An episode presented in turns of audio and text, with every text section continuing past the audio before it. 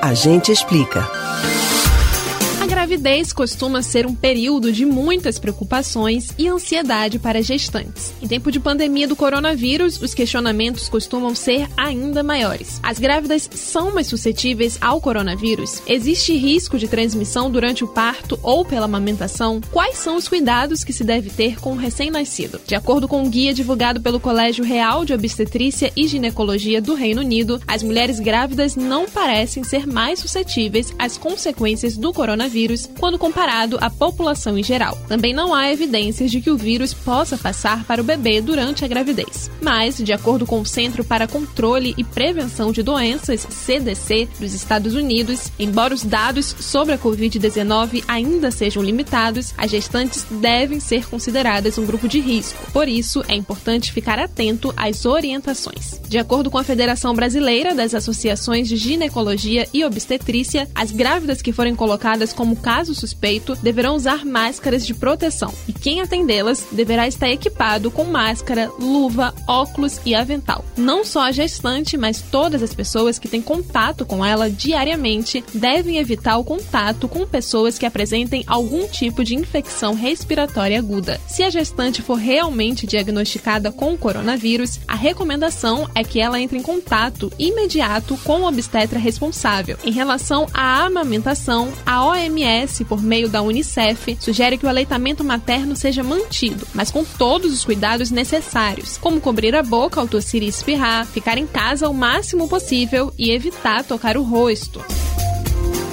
Bom, as informações são muito novas e ainda não há um consenso entre os especialistas. Mas uma coisa é certa: redobrar os cuidados com as gestantes e recém-nascidos é fundamental. Você pode ouvir novamente o conteúdo do Agente Explica no site da Rádio Jornal ou nos principais aplicativos de podcast: Spotify, Google e Apple Podcasts. Beatriz Albuquerque para o Rádio Livre.